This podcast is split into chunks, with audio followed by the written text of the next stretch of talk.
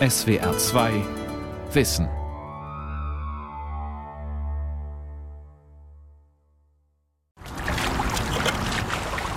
Nördliches Münsterland. Im Flüsschen A bei Ibbenbüren arbeiten drei Männer in Badhosen. Sie schieben ihre Kescher in Pflanzenbüschel unter Wasser. Die Biologen von der Universität Münster wollen Stichlinge fangen und davon möglichst nur solche, die von einem Parasiten befallen sind. Dr. Jörn Scharsack kontrolliert das Netz in seinem Kescher. Ich nehme jetzt erst die Pflanzen raus und die Fische, die bleiben, bleiben unten drin. Muss man immer noch mal so ein bisschen sieben. Und dann schaue ich mir die Fische an, ob die potenziell mit dem Parasiten infiziert sind oder nicht. Das ist ein Bandwurm. Bei den Stichlingen sitzt er in der Leibeshöhle. Parasiten in einem hochentwickelten Industrieland, das sei überhaupt keine Seltenheit, erklärt in seinem Büro an der Universität Münster der Leiter der Forschergruppe, Professor Joachim Kurz vom Institut für Evolution und Biodiversität. Parasiten sind extrem weit verbreitet. Es gibt dazu eine ganz einfache Überlegung. Es gibt eigentlich für jede Art mindestens eine spezialisierte Parasitenart, also ein Parasit, der nur in dieser Art vorkommt.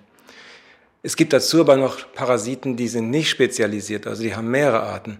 Das heißt also, es gibt mehr Parasitenarten, als es Wirtsarten gibt. Das heißt, Parasitismus ist die verbreitetste Lebensform überhaupt. Parasiten, Global Player der Ökosysteme. Eine Sendung von Rainer B. Langen. Joachim Kurz und sein Team benötigen die Fische aus der A mit den Bandwürmern für die Forschung an der Universität Münster. Jörn Scharsack erkennt schon mit bloßem Auge, wenn ein Fisch befallen ist, wie bei dem gut drei Zentimeter langen Exemplar, das er in seiner Hand hält. Ja, also bei dem ist ganz eindeutig, das kann man schon von oben sehen.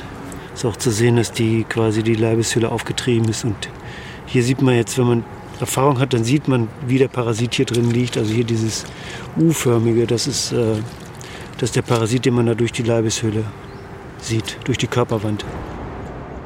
Der Bandwurm im Stichling ist ein Parasit, der für seinen Wirt Schicksal spielt.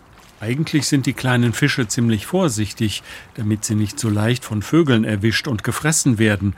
Aber wenn der Parasit in ihnen eine bestimmte Größe erreicht hat, ändert sich das. Der Bandwurm führt eine deutliche Verhaltensänderung beim Fisch herbei.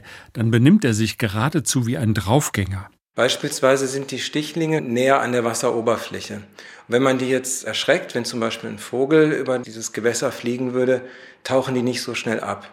Das heißt, die halten sich da auf, wo die Wahrscheinlichkeit größer ist, vom Vogel gefressen zu werden. Gefressen werden, das ist für den Fisch das Ende. Für den Parasiten jedoch ist es genau das, was er als nächstes braucht. Eine neue Wohnung im Vogel. Im Vogel passiert eigentlich nicht viel. Die Bandwürmer bleiben im Darm und leben dort auch nur wenige Tage, legen Eier und sterben dann. Der Vogel merkt wahrscheinlich gar nichts davon, wenn er infiziert ist. Mit dem Kot der Vögel gelangen die Wurmeier ins Wasser. Wenn es warm genug ist, schlüpft aus ihnen die nächste Generation von Würmern. Sie schwimmen zunächst als Larven im Wasser herum wie Pantoffeltierchen und werden von winzigen Ruderfußkrebsen gefressen, sogenannten Kopepoden. Die verdauen die aber nicht, sondern stattdessen geht diese Larve vom Darm in die Leibeshöhle des Ruderfußkrebses. Und das passiert auch sehr schnell, innerhalb von wenigen Stunden, nachdem die gefressen worden sind. Und da ist der Bandwurm dann weitestgehend unbeeinträchtigt vom Immunsystem des Koppelpoden. Auch so ein kleiner Krebs ist eigentlich darauf bedacht, sich gut zu verstecken, und solange die Wurmlarve wächst, bleibt er vorsichtig. Doch wenn der Parasit eine bestimmte Größe erreicht, übernimmt dieser das Kommando über das Verhalten des Wirtstieres. Es schwimmt hinaus ins offene Wasser, in die Gefahrenzone. Dort dauert es meist nicht lange, bis das Krebschen vom Stichling gefressen wird. Dann ist der Kreislauf geschlossen und der Bandwurm wirkt im Stichling als verborgene Macht, die das Verhalten des Fischs beeinflusst. Warum erforschen Joachim Kurz und sein Team Parasiten und ihre Wirte?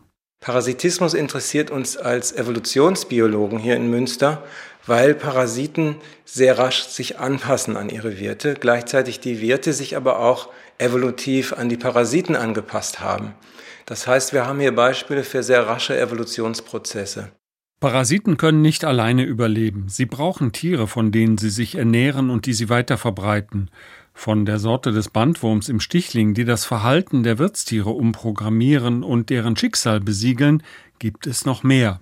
Seitenwürmer zum Beispiel treiben Heuschrecken zum Selbstmord durch Ertränken, damit sich die Wurmlarven im Wasser weiterentwickeln. Einzellige Toxoplasma-Parasiten lassen Mäuse jegliche Scheu vor Katzen verlieren. Toxoplasma-Erreger kommen auch bei vielen Menschen vor. Für die allermeisten ist die Infektion harmlos. Jedoch vermuten einige Biologen und Mediziner einen Zusammenhang zwischen Infektion und bestimmten Persönlichkeitsmerkmalen. Es könnte sein, dass die Parasiten Männer draufgängerischer machen und Frauen vertrauensseliger. Aber sicher bewiesen ist das nicht. Bei den Mäusen hingegen ist die Sache klar. Bei ihnen bewirkt der Parasit, dass sie sich leichter fressen lassen. Das ist auch hier wieder nützlich für die Parasiten. Sie können ihre Entwicklung nämlich nur in der Katze fortsetzen. Parasiten wirken nicht nur als verborgene Macht über das Schicksal einzelner Tiere, sie beeinflussen auch ganze Ökosysteme. Das erforschen bislang erst wenige Wissenschaftler, erläutert Joachim Kurz. Grundsätzlich ist es so, dass man Parasiten oft unterschätzt hat. Also wenn man in Ökologie-Lehrbücher schaut, dann gibt es in den Nahrungsnetzen, die dort dargestellt sind, eigentlich keine Parasiten. Das ist aber komplett falsch, weil jedes natürliche Ökosystem hat natürlich jede Menge Parasiten. Selbst die Biomasse von Parasiten kann erheblich sein.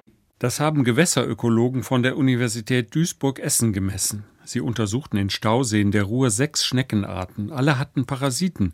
Die meisten bleiben nur für eine kurze Zeit in den Schnecken und verlassen sie dann, um in den passenden Wirt für das nächste Entwicklungsstadium zu gelangen. Man könnte sagen, es ist ein Kommen und Gehen in der Schnecke.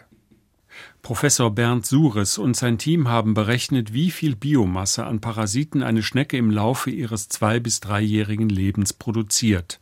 Und dabei stellt man dann fest, obwohl diese Parasitenstadien, die in der Schnecke produziert werden, sehr klein sind, die sind also nur ein Bruchteil von einem Millimeter groß, produziert eine Schnecke im Laufe ihres Lebens mehr Biomasse an Parasiten, als sie selber an Biomasse hat. Also um mal konkrete Zahlen zu nennen, eine Schlammschnecke, die vielleicht so fünf Gramm wiegt, die produziert dann, solange sie lebt, circa sieben Gramm Parasitengewebe, also deutlich mehr, als sie selber an Masse aufweist. Da kann einiges zusammenkommen. Wenn Sie das jetzt mal durchrechnen für einen beliebigen See und so eine mittlere Befallsintensität annehmen für die Schnecken, und wir gehen davon aus, dass vielleicht ein Prozent der Schnecken infiziert ist, dann kommen Sie sehr schnell dazu, dass wir über etliche hundert Kilo an Parasitenmasse reden, die pro Jahr von solchen Schnecken produziert werden.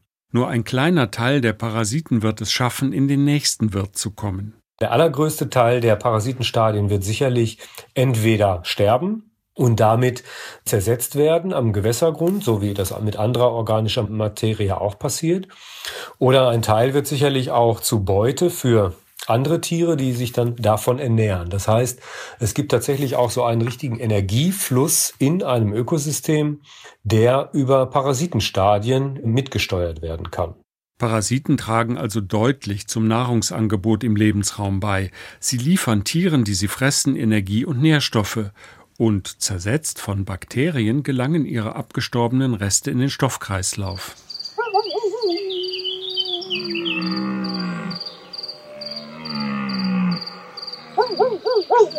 Seltene Raubtiere, Insekten, majestätische Waldbewohner und unüberhörbare Vögel.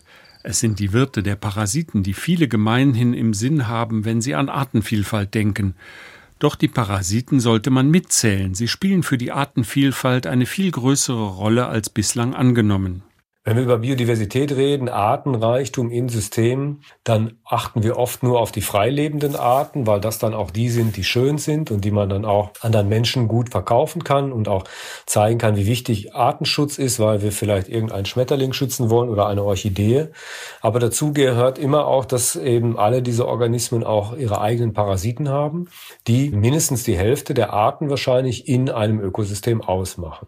Bernd Sures hat bei den Schnecken in der Ruhr auch Beobachtungen zur Artenvielfalt gemacht. Dort haben wir festgestellt, dass wir auf äh, sechs Schneckenarten ungefähr 40 Parasitenarten finden. Das sind schon mal 40 Arten mehr im Lebensraum Stausee, die allein die Schnecken mitbringen. Und das ist ja nur ein kleiner Ausschnitt. Fische, Lurche, Vögel und Insekten werden auch einen oder mehrere Parasiten haben, die alle ihren Beitrag zum ökologischen Gleichgewicht leisten.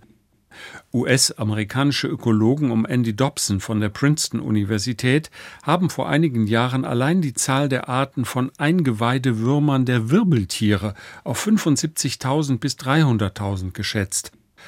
Auch das kann wieder nur ein kleiner Ausschnitt sein, denn es gibt noch viel mehr als nur Wirbeltiere als mögliche Wirte und viel mehr Parasiten als Würmer. Parasiten sind vermutlich Rekordhalter der Artenvielfalt. Lange dachte man das von Insekten, deren Artenzahl Zoologen auf einige Millionen schätzen. Ein internationales Team von Biologen und Bioinformatikern hat in Südamerika Spuren von bislang unentdeckten Organismen gesichert. Es sind sogenannte Protisten. Das sind einzellige Lebewesen, die weder dem Reich der Tiere noch den Pflanzen oder den Pilzen zugeordnet werden können. Mit all diesen Lebensformen haben die Protisten allerdings eine Gemeinsamkeit. Sie haben den gleichen Zellbauplan mit einem Zellkern. Biologen nennen alle Organismen mit einem Zellkern Eukaryonten. Das unterscheidet sie von Bakterien, die keinen Zellkern haben. Amöben und Pantoffeltierchen sind Beispiele für Protisten. Dr. Mika Dunthorne von der Universität Kaiserslautern wollte mehr über ihre Vorkommen in tropischen Regenwäldern in Costa Rica, Ecuador und Panama erfahren. Dort nahm er Proben von der obersten Schicht des Waldbodens, die er zusammen mit einem großen internationalen Team von Biologen und Bioinformatikern nach Erbgut von Protisten untersuchte. Die Forscher fanden Spuren von viel mehr Protistenarten, als Mika Dunthorne erwartet hatte. Man dachte ja lange, dass die Gliedertiere die vorherrschenden Eukaryonten in tropischen Wäldern seien. Dann kam bei meiner Studie heraus, dass es die Protisten sind. Unter diesen einzelligen Lebewesen ist eine Gruppe besonders stark vertreten. Ich sah, dass die meisten Gensequenzen und Arten den sogenannten Apicomplexer zuzuordnen sind. Das ist eine große Gruppe von Protisten, die als Tierparasiten bekannt sind. Alle bislang bekannten Apikomplexa sind Parasiten von Tieren. Wenn Sie also mit den molekularbiologischen Methoden eine Art finden, die Sie den Apikomplexa zuordnen, können Sie davon ausgehen, dass Sie es mit einem Tierparasiten zu tun haben. Die Erreger der Malaria und der Toxoplasmose gehören zum Beispiel zu diesen Apikomplexa. In tropischen Regenwäldern tragen solche Parasiten möglicherweise zur großen Vielfalt der Insekten bei. Die Apikomplexer-Parasiten könnten die Bestände einzelner Arten niedrig halten. Damit könnten mehr Arten gleichzeitig auf einem einzelnen Hektar bestehen. Diese Annahme möchte ich in den nächsten Jahrzehnten überprüfen.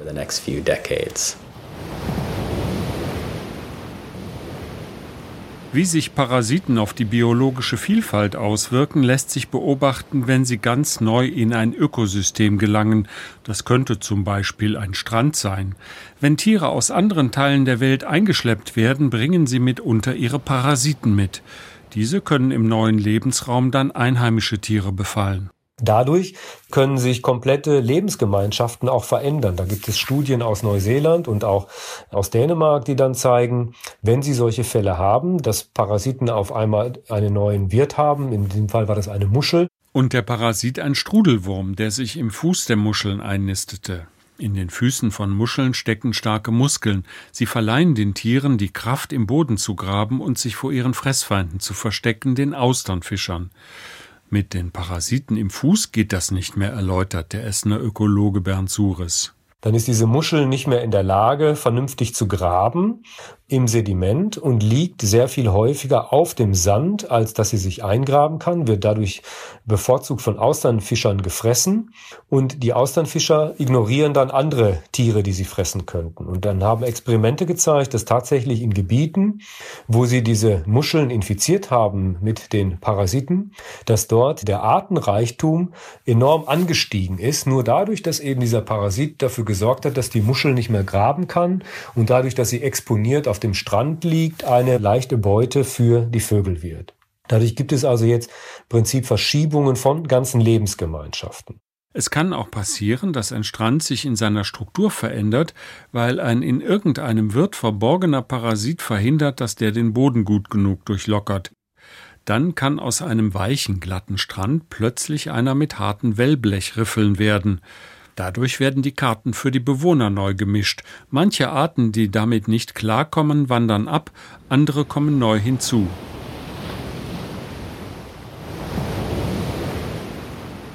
Wie sich ein neu hinzugekommener Parasit hier in Deutschland auf den heimischen europäischen Aal auswirkt, untersucht der Gewässerökologe Bernd Sures. Der Parasit ist ein Fadenwurm, der in den 80er Jahren mit japanischen Aalen eingeschleppt wurde. Dem japanischen Aal bereitet er keine großen Probleme, aber den europäischen Aal macht der Wurm schwer krank. Er schädigt dessen Schwimmblase, die dafür sorgt, dass sich Fische in verschiedenen Wassertiefen in der Schwebe halten können. Solange die infizierten Aale in unseren Flüssen in relativ geringen Tiefen leben, ist eine kaputte Schwimmblase kaum ein Problem für einen europäischen Aal. Aber nach 10 bis 15 Jahren im Fluss muss er eine weite Reise machen. In die Nordsee und dann tausende Kilometer durch den Atlantik nach Westen in die Sargassosee. Das ist ein Seegebiet in der Karibik, wo sich die europäischen Aale paaren. Für den weiten Weg dorthin bräuchten sie dann schon eine intakte Schwimmblase, die sehr große Druckunterschiede ausgleichen muss. Auf der Wanderung in dieser Gassosee, da machen Aale Vertikalwanderungen, also von oben nach unten, von täglich etwa 500 Meter. Dann wären das also übersetzt so etwas wie 50 Bar an Druckunterschieden, die eine Schwimmblase dann aushalten muss. Und da gibt es ernsthafte Zweifel, dass Aale, die heftig befallen waren, veränderte Schwimmblasenwände haben, dass die tatsächlich in der Lage sind, diese Druckanpassungen auf der Wanderung mitmachen zu können. Die Tiere werden sich beim Schwimmen im offenen Meer kaum in der Schwebe halten können. Vermutlich versinken viele in der Tiefe und sterben. Das kann passieren, wenn ein Parasit neu in einen Lebensraum eingeschleppt wird. Parasiten können ihren Wirtstieren auch nützlich sein. Ein Beispiel hat Bernd Sures zusammen mit Kollegen aus Kanada und Südafrika bei Fischen entdeckt. Ein relativ neues Ergebnis ist jetzt, dass wir auch feststellen können, dass bestimmte Parasiten Schadstoffe, zum Beispiel Schwermetalle, in starkem Maße von ihren Wirten aufnehmen. Das führt dann dazu, dass diese Parasiten oftmals so tausendfach höhere Schwermetallgehalte haben als die Wirtsgewebe, beispielsweise als die Muskulatur von Fischen. Das ist erstmal ein bemerkenswertes Ergebnis, dass es Organismen gibt, die so hohe Metallgehalte haben, die eigentlich jeden anderen Organismus töten würden. Diesen Parasiten macht das aber offensichtlich nichts.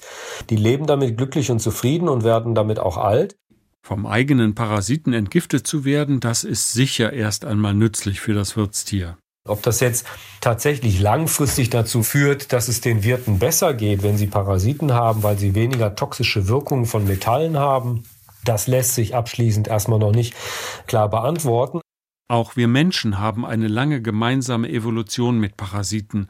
Noch heute verursachen etwa parasitische Protisten, Würmer und Insekten bei vielen Millionen Menschen schreckliche Krankheiten wie zum Beispiel Leishmaniose, Elephantiasis, Bilharziose, Schlafkrankheit oder Malaria.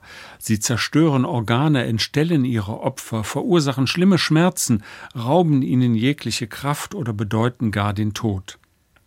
Aber es gibt Belege dafür, dass Parasiten Menschen nützen können, sagt der Anthropologe Professor Michael Gervin von der Universität von Kalifornien in Santa Barbara.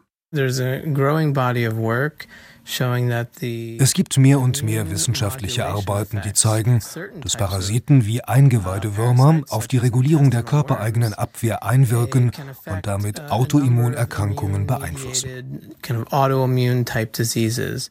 Bei Asthma, multipler Sklerose, chronisch entzündlicher Darmerkrankung und einigen Allergien gäbe es zunehmend bessere Anhaltspunkte dafür, dass Würmer im menschlichen Darm die Immunabwehr stärken.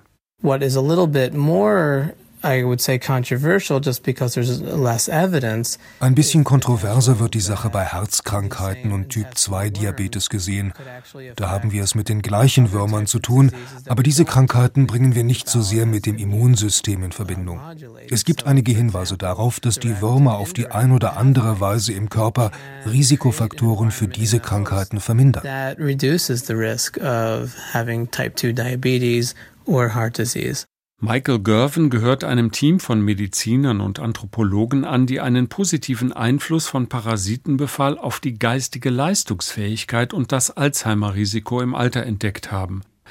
Eine bestimmte genetische Abweichung erhöht beim Menschen erheblich die Wahrscheinlichkeit, an Alzheimer zu erkranken und im Alter geistig stark abzubauen. Die Abweichung betrifft das Gen Apolipoprotein E. Die E4-Variante dieses Gens ist vermutlich mehr als jedes andere Gen bekannt als der größte Risikofaktor für die Alzheimer-Krankheit und für geistigen Abbau. Auch unter Angehörigen des indigenen Volkes der Chimane im Amazonasgebiet kommt dieses Alzheimer-Risikogen vor. Zudem ist dort Parasitenbefall keine Seltenheit. Für Michael Gervin und sein Team sind die Chimane daher eine interessante Studiengruppe. Bei einem ihrer regelmäßigen Besuche haben die Wissenschaftler die geistige Leistungsfähigkeit der Chimane getestet. E also bei den kognitiven Tests für ältere Chimane zeigte sich bei Teilnehmern mit dem Risikogen, dass sie geistig abgebaut hatten. Der entscheidende Unterschied zeigte sich bei Menschen, die außer dem Risikogen auch noch Parasiten hatten. Sie hatten geistig nicht abgebaut. In einigen Fällen waren die geistigen Leistungen sogar noch besser geworden. Viele Alzheimer-Patienten und ihre Angehörigen werden sich verständlicherweise fragen, ob ihnen diese Erkenntnis hilft, ob sie vielleicht bedeutet, dass es bald eine Therapie dieser Krankheit mit Parasiten gibt. Michael Gervins Antwort ist ernüchternd. No, I mean I wouldn't say we're we're there Nein, soweit sind sie nicht, betont der Anthropologe. Michael Gervin stellt sich eine ganz andere Frage. E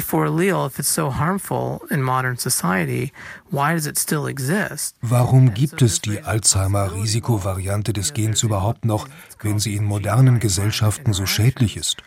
In der Umwelt, in der die Menschheit die längste Zeit ihrer Geschichte lebte, mit den Würmern lebte, könnten die Auswirkungen der Genvariante andere gewesen sein als heutzutage ohne Würmer, denn sie fördert Entzündungen. Das ist erst einmal nützlich, damit kann sich das Immunsystem gegen Infektionen und Parasiten wehren. Aber wenn diese Eingeweidewürmer im Körper sind, helfen sie vielleicht stattdessen, die schädlichen Auswirkungen von Entzündungen zu lindern. Und das zeigt sich eben an der geistigen Leistungsfähigkeit. Wir sehen nicht den geistigen Abbau, wie wir ihn in der westlichen Welt sehen, wo es die Parasiten nicht mehr gibt. Das ist eine faszinierende Aussicht. Aber ich sage ausdrücklich, es ist ein vorläufiger erster Schritt und es ist wichtig, es zu veröffentlichen. Und ich hoffe, andere werden daran weiterarbeiten. Immer wieder finden Forscher einen Zusammenhang zwischen Parasiten und Entzündungen. Entzündungen spielen eine wichtige Rolle bei der Abwehr von Infektionen, auch von Infektionen mit Parasiten. Aber einige Parasiten haben sich im Laufe der Evolution so angepasst, dass sie Entzündungsreaktionen des Wirtes schwächen können. Dann kann ihnen die Immunabwehr nicht mehr viel anhaben, und für den Menschen können Änderungen im Entzündungsgeschehen noch viele andere Konsequenzen haben. Es scheint sogar einen Zusammenhang zwischen Fruchtbarkeit und Parasiten zu geben. It has been known that inflammation es ist bekannt, dass Entzündungen bei Frauen verhindern, dass sich der Fötus einnisten kann und es nicht zu einer Schwangerschaft kommt. Gerade an übermäßigen Entzündungsreaktionen können Schwangerschaften scheitern. Es kann also schon gut sein, dass der Körper eine Schwangerschaft zulässt, wenn Würmer die Entzündungsreaktionen dämpfen. So könnte man sich den Mechanismus vorstellen, wie Würmer eine Schwangerschaft befördern. So that's just the hypothesized pathway for why worms might affect fertility. Sieben von zehn Shimane, die Michael Gervin und sein Team in einer eigenen Gesundheitsstation betreuen, haben einen Wurm. Wir haben einen Überblick über Daten unserer Gesundheitsstation über neun Jahre. Im Grunde kamen die Frauen einmal im Jahr in unsere Klinik. Mal hatten sie Würmer, mal nicht. Oft wurden sie behandelt. Dann war es unwahrscheinlich, dass sie im darauffolgenden Jahr Würmer hatten. Man könnte das als eine Art natürliches Experiment sehen, weil wir sie gegen Würmer behandelt hatten. So konnten wir nach der gleichen Frau vor und nach der Wurmbehandlung sehen und feststellen, ob sie vom einen auf das andere Jahr schwanger geworden war. Über die Jahre waren in der Gesundheitsstation annähernd 1000 Frauen untersucht und behandelt worden. Das Forschungsteam konnte deren Gesundheitsdaten auswerten. We did find that wir haben herausgefunden, dass es einen Zusammenhang zwischen Wurminfektionen und Fruchtbarkeit der Frauen gab. Dabei waren wir zunächst überrascht, dass es um zwei Arten von Würmern geht, Spulwurm und Hakenwurm. Wir dachten uns, Würmer wirken gegen Entzündungen und wir hatten erwartet, dass sich das in einer höheren Fruchtbarkeit niederschlägt. Und genau diesen Zusammenhang haben wir für Spulwürmer gefunden. Bei Hakenwürmern trifft das Gegenteil zu. Eine Therapie für ungewollt Kinderlose ist das noch lange nicht. Michael Gervin rät davon ab, sich selbst freiwillig mit Spulwürmern zu infizieren. Certainly there's a lot of dangers with self-infecting yourself. That's why, you know, I wouldn't ever really recommend it. Da lauern viele Gefahren. Michael Gervin würde das ausdrücklich nie empfehlen. Die Entdeckungen bei den Shimane sind Hinweise darauf, dass Menschen und Parasiten eine sehr lange gemeinsame Entwicklung haben, die den Menschen manchmal einen gewissen Nutzen bringt. Aber den liefern die Parasiten nicht selbstlos. Parasiten haben ganz bestimmt ihre eigenen Interessen und ihre Wirte auch. Es ist im Interesse von Parasiten, etwa den Fettstoffwechsel im Körper zu verändern und in die Regulierung des Immunsystems einzugreifen. Das kann den Wirt dann eben bei bestimmten Krankheiten schützen. Aber die Parasiten machen es, um ihr eigenes Überleben zu sichern. Ihre Handlungen sind eigennützig. Parasiten und ihre Wirte machen eine gemeinsame Evolution durch. Es ist ein Wettrennen der Anpassungen. Der Parasit kann sich nur weiterentwickeln, wenn er die Abwehr des Wirtes umgeht. Das sehen Joachim Kurz und sein Team von der Universität Münster bei den Stichlingen und ihren Bandwürmern. Da spielen Verhaltensveränderungen eine Rolle und es spielt auch eine Rolle, dass der Bandwurm, sobald er im Fisch ist, das Immunsystem manipuliert. Und da findet man äh, faszinierende Anpassungsprozesse auf der Seite des Parasiten. Und wie bei jeder Evolution spielen Umwelteinflüsse eine Rolle. Wir interessieren uns jetzt auch für die ökologischen Zusammenhänge, also beispielsweise den Faktor Temperatur. Wir haben verschiedene Populationen aus ganz Europa und die kommen natürlich von unterschiedlich warmen Standorten. Und wir haben festgestellt, dass der Bandwurm schneller wächst und damit auch virulenter ist, wenn die Temperatur höher ist, wohingegen das Immunsystem des Stichlings bei niedrigeren Temperaturen besser funktioniert. Mit dem Klimawandel könnten die Gewässer des Stichlings wärmer werden, die Bandwürmer ihren Stichlingen gefährlicher. Dann hätten sie noch etwas mehr Macht im Verborgenen.